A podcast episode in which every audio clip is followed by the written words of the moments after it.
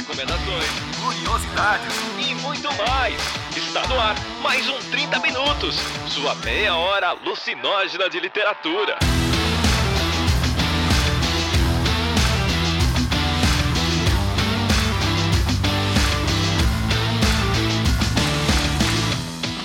Finalmente, em 2022, está começando mais um 30 Minutos, a sua meia hora alucinógena de literatura.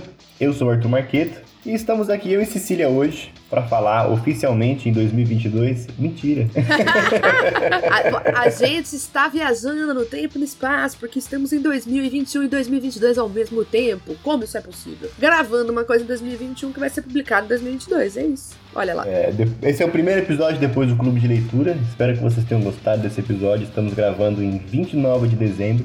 Ansiosíssimos para poder falar que finalmente chegamos em 2022. E hoje vamos falar para vocês então o que, que a gente vai dizer, Cecília, sobre cidades, não é? Cidades. A gente ficou pensando aqui em planejando, né? Porque agora a gente tem uma planilha, uma lista geral de pautas, porque o Arthur ele fez essa lavagem cerebral, assim, né? Ele, é uma lavagem cerebral muito bem sucedida. E aí a gente tava pensando na lista de pautas e eu me dei conta que esse cast vai sair exatamente no dia seguinte ao feriado do aniversário de São Paulo. A gente fala grandes bosta, eu falo, é verdade. Mas a gente pode pensar nisso como uma possibilidade de a gente discutir ambientações. Foi isso que eu, que eu pensei quando eu levei isso pro Arthur, pra gente montar, na verdade, uma listinha de leitura de histórias que se passem na na relação das pessoas com o espaço urbano. A gente tem a tendência de achar que essas grandes metrópoles elas são apenas o resultado ou apenas o progresso, ou o contrário, né? Tem uma das polêmicas é, recicláveis do Twitter todo ano é que São Paulo é uma cidade feia ou não é uma cidade feia. Então também tem isso, né? Ou, a, ou a, o cenário urbano ele é Deus e é o progresso e a civilização, ou ele é o demônio, né? A, pobreza e a falta. E aí isso aparece, é claro, na literatura, porque se as pessoas estão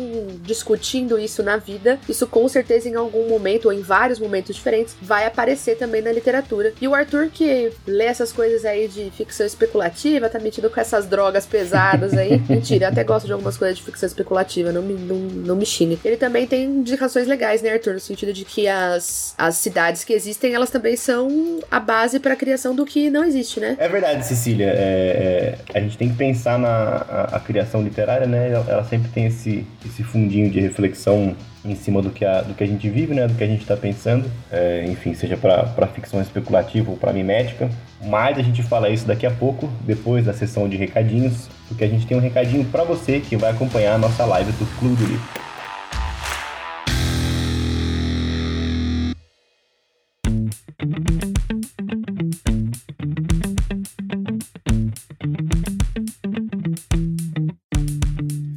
Para você que acompanha a gente, então, as nossas lives no Clube de Leitura, é, fique ligado nas nossas redes sociais, a gente manda o linkzinho lá. Mas o primeiro livro, o Made, ou Superação, depende de onde você vê, se for pela Netflix ou pela, pelo catálogo da livraria, é, a gente vai fazer excepcionalmente no último sábado de janeiro, certo? Dia 29 de janeiro e não dia 5 de fevereiro, por motivos de agenda tá bom? Então fica aqui dado o recadinho para você. Se você for acompanhar a gente, fique ligado lá no link do Twitch, que vamos fazer uma semana mais cedo. Vai ser ótimo. Venham todos.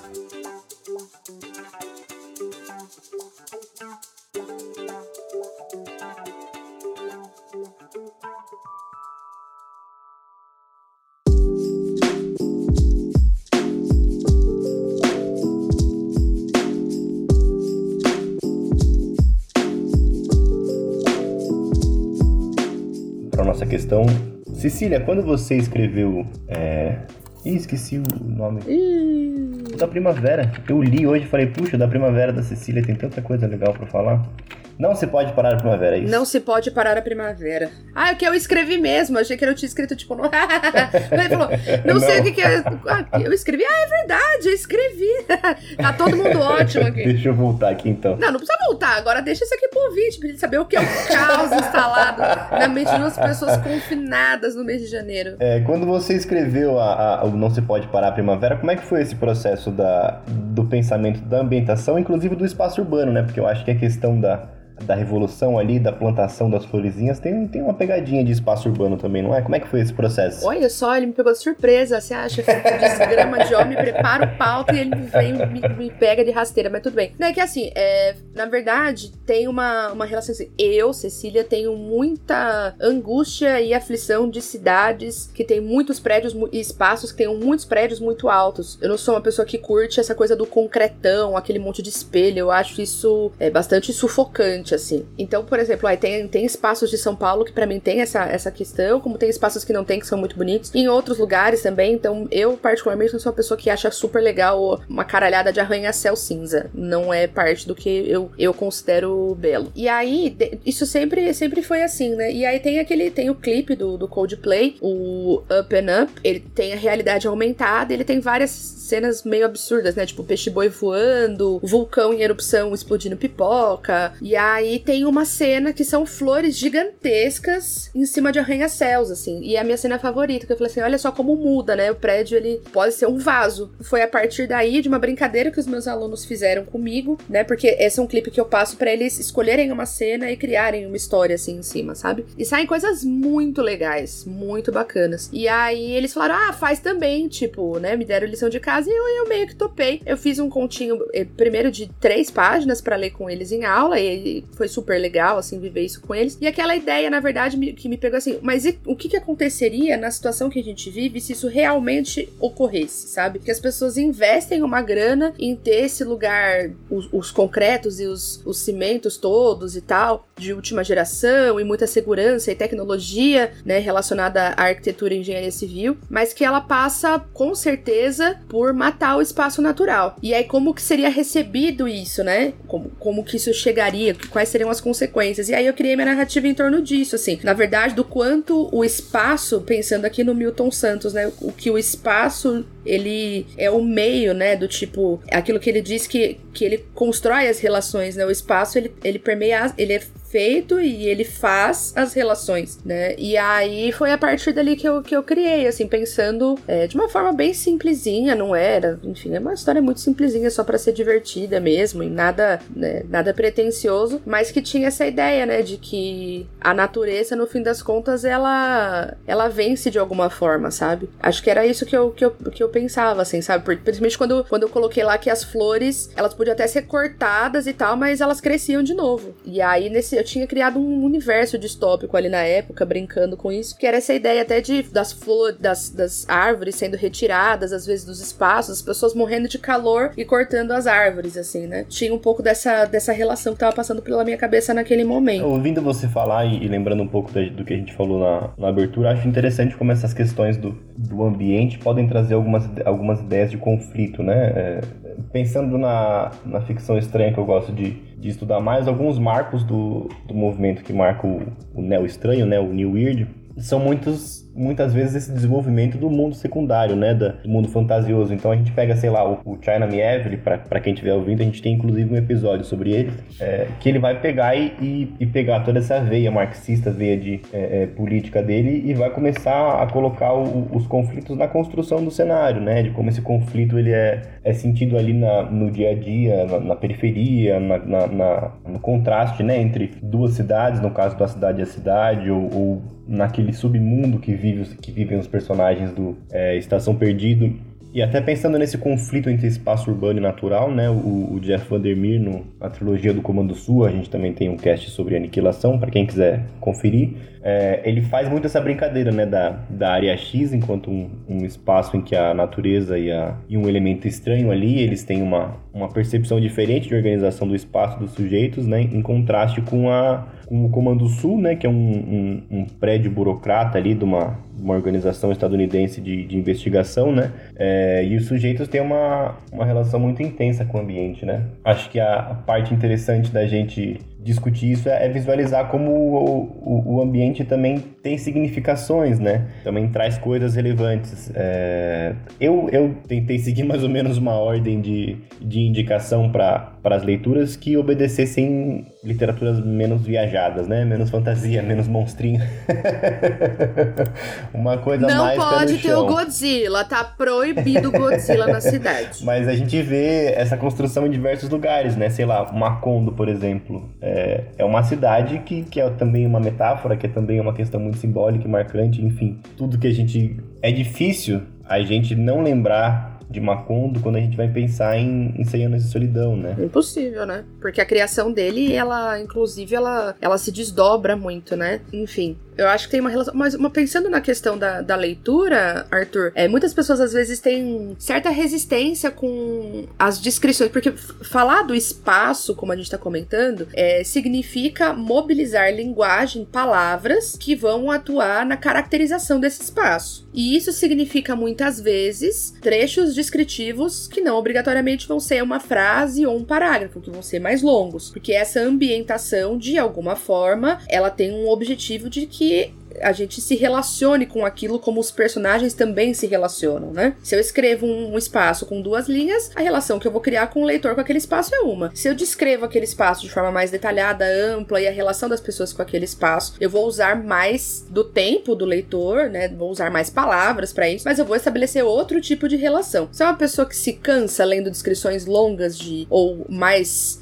intrincadas, digamos, de espaços narrativos? Eu acho que depende da proposta, né, da, da coesão narrativa ali, da descrição do espaço e também da, do pique que eu tô para ler, né? É, eu acho que tem, tem leituras tipo, sei lá, o Curtiço ou Cena de Solidão, quando um escritor vai fazer uma, uma saga né, de ficção especulativa, de ficção científica, fantasia, em que ele bota muita energia pro mundo, é, são coisas interessantes da gente, da gente absorver, né? Na questão. Em, em frentes diferentes, né? tô tentando articular aqui o pensamento e, tá, e tô, tô me embolando, mas eu acho que existem propostas diferentes de descrever o ambiente. Uma delas é quando o próprio ambiente é essa, essa espécie de metáfora, né? Esse simbolismo ou ou de fato o momento em que o espaço ali onde tem a reflexão, né, reflexão sobre, o, sobre a organização do espaço, sobre hierarquia, poder, enfim, questões desse sentido, né, o, o Macondo, como dissemos, a gente, muita gente interpreta Macondo como a, a história da, das Américas do Sul aqui, né, da, da nossa própria história, é, mas por outro lado a gente pode ter, sei lá,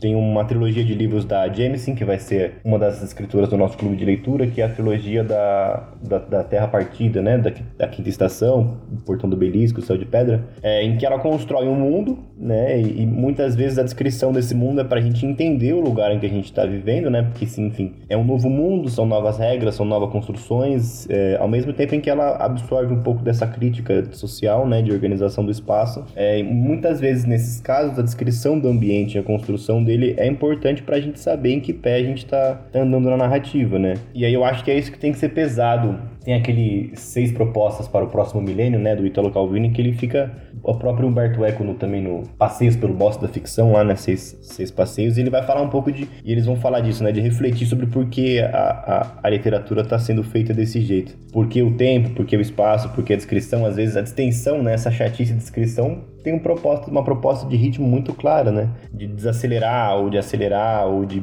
olhar a paisagem, enfim. Acho que depende muito do, da proposta e do, clima que a gente tá, né? Não sei, o que, que você acha? Eu de verdade não me incomodo com descrições longas, então eu tenho. Eu fico real tranquila, tipo, para mim não realmente não afeta. Ah, nossa, eu lembro que tava falando com uma aluna uma vez, tava lendo A Falência da Julia Lopes de Almeida, que é, é um livro de leitura obrigatória da Unicamp, e como todo livro ali do auge do realismo, descrições. É, ainda mais assim, Julia Lopes de Almeida, essa de descrições imensas dos ambientes e das ações, gigantescas. E tem uma cena de abertura do livro que é uma cena enorme descrevendo a galera que trabalhava com, com café. Que trabalhava, ficava ali mexendo com as coisas do café e o porto e etc, assim, sabe? Eu lembro que ela falou assim, nossa, eu achei que isso não ia acabar mais, assim. E para mim, na verdade, era a possibilidade de imersão. Era a hora que eu conseguia, de fato, me transportar. A hora que ela fala do cheiro, das cores, do calor, né, das pessoas, das mãos, do saco, etc. A hora que eu consigo realmente entender ali, assim, sabe? Então realmente não me incomoda. O que me incomoda é quando isso acaba. Eu acho que eu me incomodo mais com descrição de pessoas do que de lugares. Porque descrever muito detalhadamente uma aparência de uma pessoa raramente tem a ver com fazer esse processo de, de imersão. A menos que você vá descrever uma aparência incomum de alguma maneira.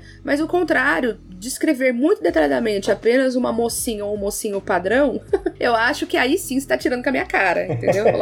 Você acha que eu não tenho mais nada para fazer para ficar ouvindo do lindo sorriso do porte atlético desse cara? Então aí que eu acho que a coisa pega, entendeu? É, mas isso também tem um, obedece uma proposta, né? Quer dizer, eu fico pensando, sei lá, Ilha do Tesouro, se no meio da, da luta ali do tiroteio dos piratas o cara parasse para escrever o tipo da palmeira, a espécie da palmeira, é uma coisa que não ia encaixar. Aí eu ia falar, olha, essa descrição está completamente fora do lugar, porque nesse momento estamos no meio de um tiroteio, entende? Mas eu vou dizer uma coisa para você, quem faz bastante isso e agora pode ser que eu arranje um problema para minha vida é o Sr. Tolkien. O Tolkien, ele tem umas coisas que assim, ah, beleza, tamo indo, vamos encontrar o dragão, vamos encontrar a puta que pariu a quatro. Ah, mas tem essa árvore. Aí ele conta a porra da história da árvore.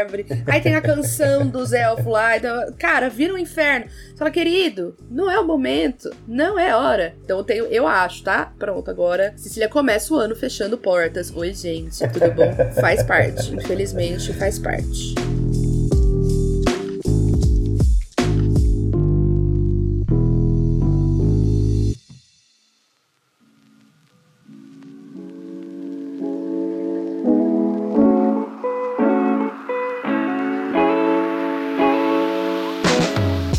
Então, Cecília, qual é a sua primeira indicação para a pessoa que quiser visualizar um pouco disso que a gente falou? Ah, então.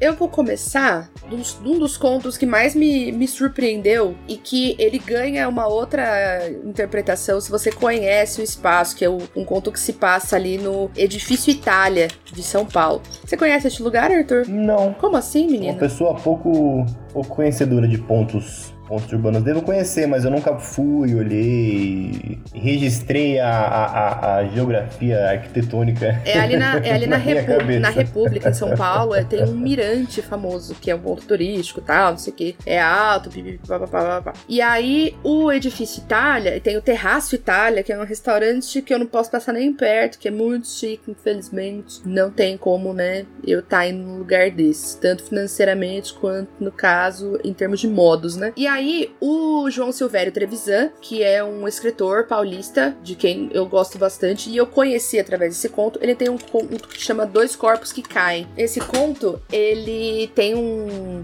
um narrador, né, onisciente, e aí eu vou ler só a primeira frase para vocês entenderem do que que, assim, que terminar de carregar aqui. Por simples acaso, dois desconhecidos encontram-se despencando juntos do alto do edifício Itália no centro de São Paulo. É a frase que começa o conto. Então são, é o, ele cria é um conto de poucas páginas, acho que duas, no máximo três, acho que não chega a isso. Mas são duas pessoas que se suicidam juntas e elas não se conhecem. É uma, como tá dizendo aqui, por simples acasos, dois desconhecidos ao mesmo tempo, do mesmo lugar para se matar, no centro de São Paulo. E aí tem o, o texto, é a descrição, né, do, é o diálogo entre os dois, que termina com os dois, aí foi, termina com, foi quando os dois corpos se estatelaram na Avenida São Luís. Então, é aquilo que tem essa quebra de, de expectativa, né? Assim, já tá dizendo, bom, se duas pessoas pularam de um prédio, elas vão morrer, tipo, não tem o que fazer, tá ligado? Tipo, um prédio daquela altura. Então a gente. então, não, não tem como ter um, um spoiler nesse sentido, embora tenha uma interpretação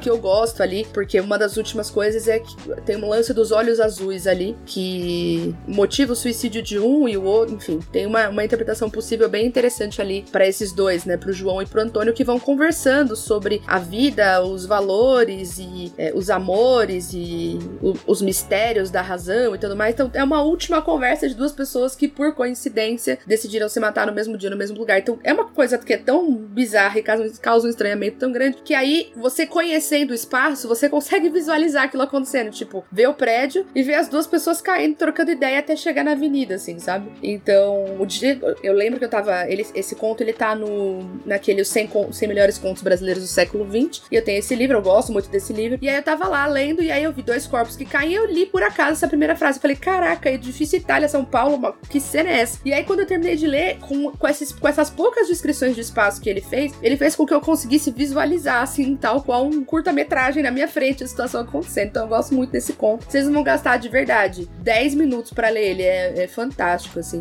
É, e vale muito a pena. Quem quiser também comprar, né, esse livro que eu falei, Os 100 Melhores Contos Brasileiros do Século XX, é uma ótima aquisição, porque tem muito, muito muita coisa boa ali. É, e sai um pouquinho da lógica de só ter tem os, os contistas famosões, mas não tem só essa galera, sabe? Então fica aqui a minha indicação número 1. Um. E aí, Arthur, aproveitando já rebato para você, o que, que você indica para nós? Eu queria fazer das três indicações que eu trouxe, eu queria indicar duas agora da editora Lote 42, seguindo essa linha da Cecília. A primeira delas é da espanhola Angela Leon, que chama Guia Fantástico de São Paulo. O livro é uma proposta meio experimental, talvez, mas a ideia, a ideia dele é o seguinte: o livro é como um sketchbook, assim, é um olhar dessa escritora da cidade de São Paulo, assim. Então ela ela traduz um pouco desses passeios dela, né, pela cidade. Então ela, ela retrata prédios, portais, paisagens, situações em que ela presenciou, parques, é, cenas cotidianas ali.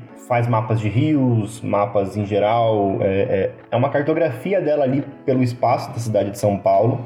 E é interessante como, como ela vai sobrepondo algumas paisagens e algumas coisas parecem até fictícias, né? É, é, são, são cenas fantasiosas do que a cidade poderia ser também. Acho que é um, um, um retrato da, paisa, da, da, passagem dela, né, que é, que é espanhola por uma cidade, que é um que valoriza bastante o olhar dela. Eu gosto muito de como, como o livro é organizado, como a gente conhece também a, a, a capital paulista ali, a gente vai vendo alguma coisa cotidiana, ao mesmo tempo que a gente conhece um pouco do, da visão dela, do trabalho dela. Acho que é um, uma proposta muito bacana de, é, de leitura. E nesse sentido também a valorização do, do espaço urbano numa coletânea da Lote 42 também também com 12 escritoras mulheres, né, que chama Queria Ter Ficado Mais. São, é um livro pacote de cartas, sabe?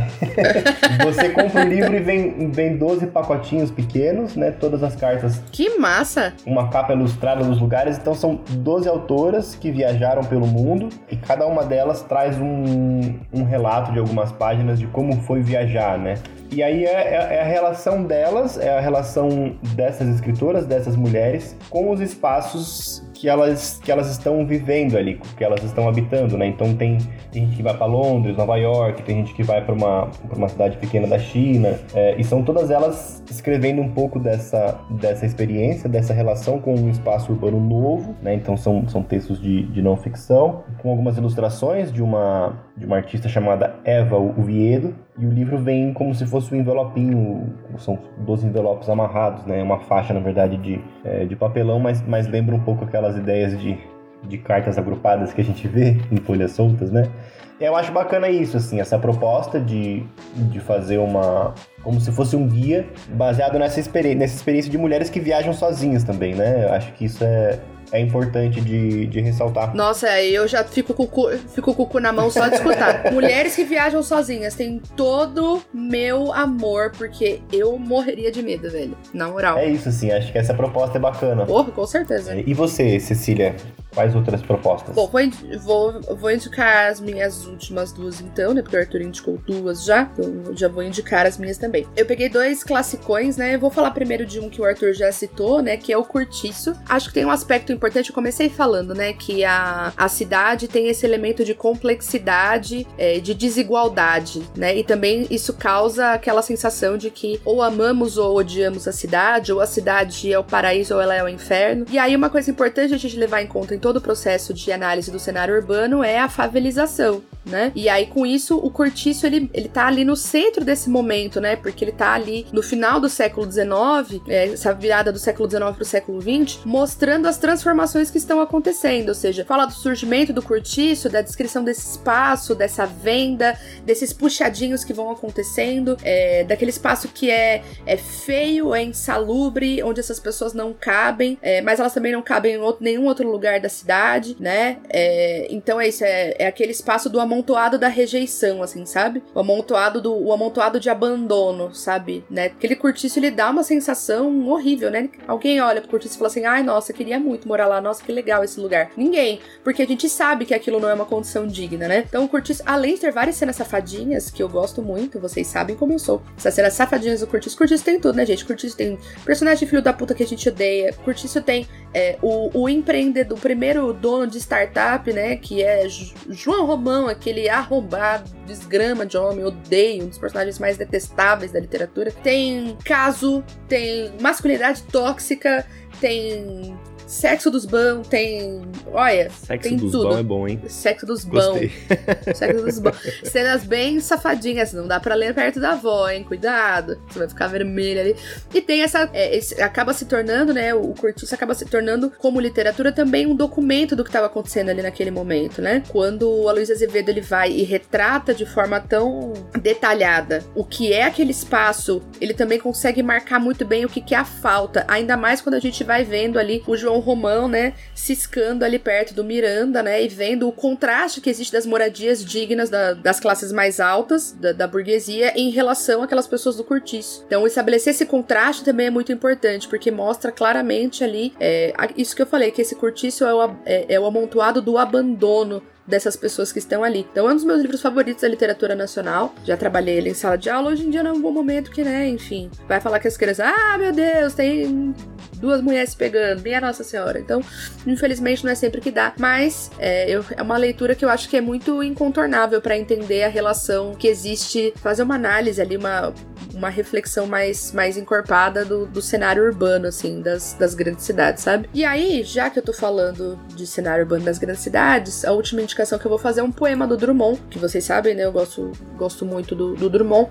O Drummond é um cara que, né, de Itabira lá, do interior de Minas Gerais. De muitas formas a gente pode dizer que ele é aquela figura de um cara de cidade pequena que quando chega na cidade grande ele é engolfado, né, por, por esse ambiente. E tem um poema dele que chama Coração Numeroso, em que ele começa, foi no Rio. Ah, eu vou ler o poema. Foi no Rio, eu passava na avenida quase meia-noite. Bicos de seio batiam nos bicos de luz estrelas, inter- estrelas inumeráveis. E aí ele vai falando do mar, dos bondes, né? Do vento que soprava e que o vento vinha de Minas, porque imagina, Minas não tem praia. Então estar no Rio de Janeiro é estar em contato com coisa que ele nunca viu na vida. E aí termina, ele vai descrevendo as- o espaço, né? A cidade, o quanto é, o quanto é difícil para ele olhar todo aquele movimento, não conhecer ninguém, né? Ele que é um cara solitário, angustiado. E aí termina com versos lindíssimos que são: O mar batia em meu peito, já não batia no cais. A rua acabou, que as árvores. A cidade sou eu, a cidade sou eu, sou eu a cidade, meu amor. Então aí essa es- estabelecendo essa relação, né, do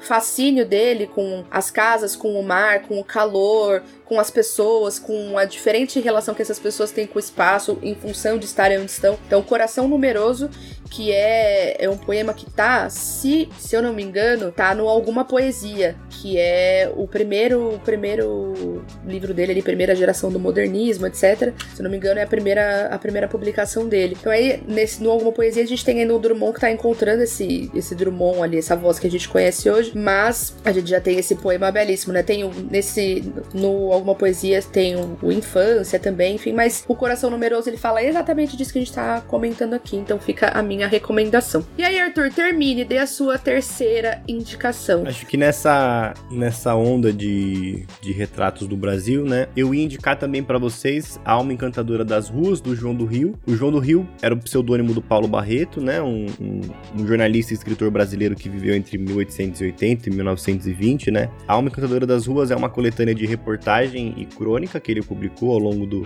dos anos ali de 1908, 1905, que ele vai fazendo os retratos das ruas, né, do, do Rio de Janeiro ali. É, e o João do Rio é uma figura muito curiosa, né? É, a gente vê diversos preconceitos ali é, retratados na, na linha, ao mesmo tempo em que ele faz um retrato bastante incisivo, né, sobre a problematização, a fome, a divisão ali de classes, né, a, a marginalização social, enfim, essas ambiguidades do período de, de- de modernização ali do Brasil. Ele mesmo é uma pessoa bastante é, é, destacada na, na elite intelectual ali, né? Enfim, ele era homossexual, negro, é, foi alvo de, de, de- chacotas, desprezo ali da, da elite brasileira. é, era um dandy também, então sempre elegante, sempre vestido do- da maneira que a moda francesa ditava. João do Rio era negro, eu não sabia, não. É, ele era. Ele, ele se definia como mestiço, né? Então ele sofreu é, é, desprezo de, de, de- de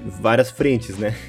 ele revoluciona ali no que me tange, né? A, a questão da, do jornalismo, da reportagem, da crônica. E eu acho que a Alma Encantadora das Ruas tem uma reflexão muito curiosa sobre a. a a visão de um jornalista sobre a estrutura ali, né? E aí eu acho interessante isso porque ele vai falar justamente disso um pouco que a gente falou, né? De como cada rua, né, tem uma, uma espécie de alma, né? Tem uma espécie de energia, tem um retrato, né? Muito menos, muito menos do que as pessoas que ele tá falando ali. A, a, a rua tem um, um quesinho, né? Tem uma, um cheiro próprio, uma, uma especificidade própria, né? Como se cada rua fosse uma personalidade. Eu, particularmente, acho esse tipo de, de construção muito bacana. É, o, o Gay vai fazer isso, enfim, anos depois, com, com Fama e Anonimato, naquele, naquele, naquela perfil dele sobre Nova York. E aí ele vai, enfim, definindo várias coisas, né? E anos antes a gente tem aqui no, no Brasil esse, esse retrato do, do Rio feito pelo João do Rio, que eu acho muito bacana, assim. Acho que a, a indicação vale. Você chegou a, a ler alguma coisa do João do Rio já, Cecília? Eu, eu li poucas coisas. Eu li um dele, vou até pesquisar aqui, que ele fala sobre a epidemia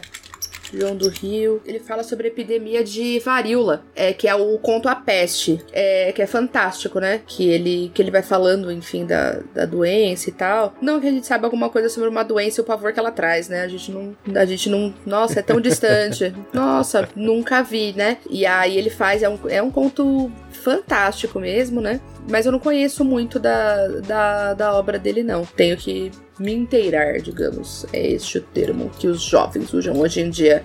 Tenho que me inteirar das novidades aí da moçada. Novidade. Apenas. Uma novidade diretamente do início do século XX, né? Mas super novidade, né? O negócio que é novidade, não é você que não se inteirou, né? Claro, claro. Uhum, exatamente isso, Cecília. Muito bom. Bom, e muito bom, mais do que muito bom ainda, seguindo a, a linha de análise da Cecília. Quero agradecer ao Oberdan Silva Costa, que apoiou a gente duas vezes em dezembro, a Ellen Justino, Eliesses Camaral, Vinícius Mota Gouveia, Patrícia Gomes, Daiane Caldeira, Camila Saltier, Cristina Francalossi, Vanessa Bertassini,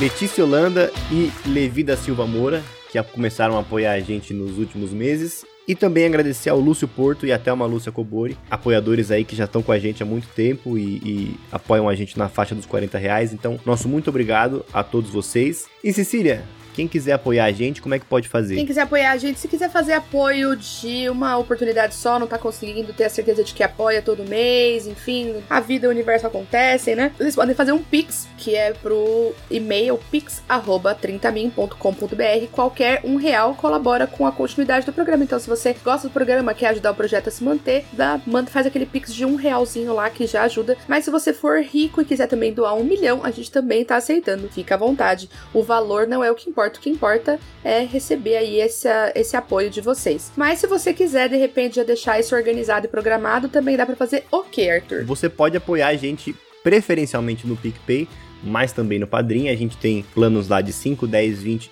e 40 reais. Cada um deles dá acesso a uma produção, a uma coisa diferente do que a gente faz. Desde os grupos do WhatsApp, das newsletters, até enfim o, o nosso novo programa semanal, Boteco Alucinógeno, que é exclusivo para os para os assinantes. Então, se você quiser participar desses, desses grupos e, e ouvir as nossas produções fechadas de outras coisas sobre a vida, você pode procurar a gente lá e ajudar a gente mensalmente. Se você não puder, a gente tem um grupo aberto no Telegram, tem os nossos perfis no Instagram, tem o nosso perfil no Twitter. Vocês podem seguir lá e interagir com a gente também. Vai ser ótimo, teremos todos vocês por lá. Acompanhe a gente também no Instagram, 30 Min Podcast. A gente publica lá sempre novidades, trechos dos programas. E aí, se vocês compartilharem né, coisas do 30 minutos, não esqueçam de marcar a gente nas postagens, nos stories de vocês. A gente adora receber a devolutiva aí do nosso trabalho. Então é isso, né? Bora lá que 2022 parece, né? Misericórdia. É Vamos isso. lá.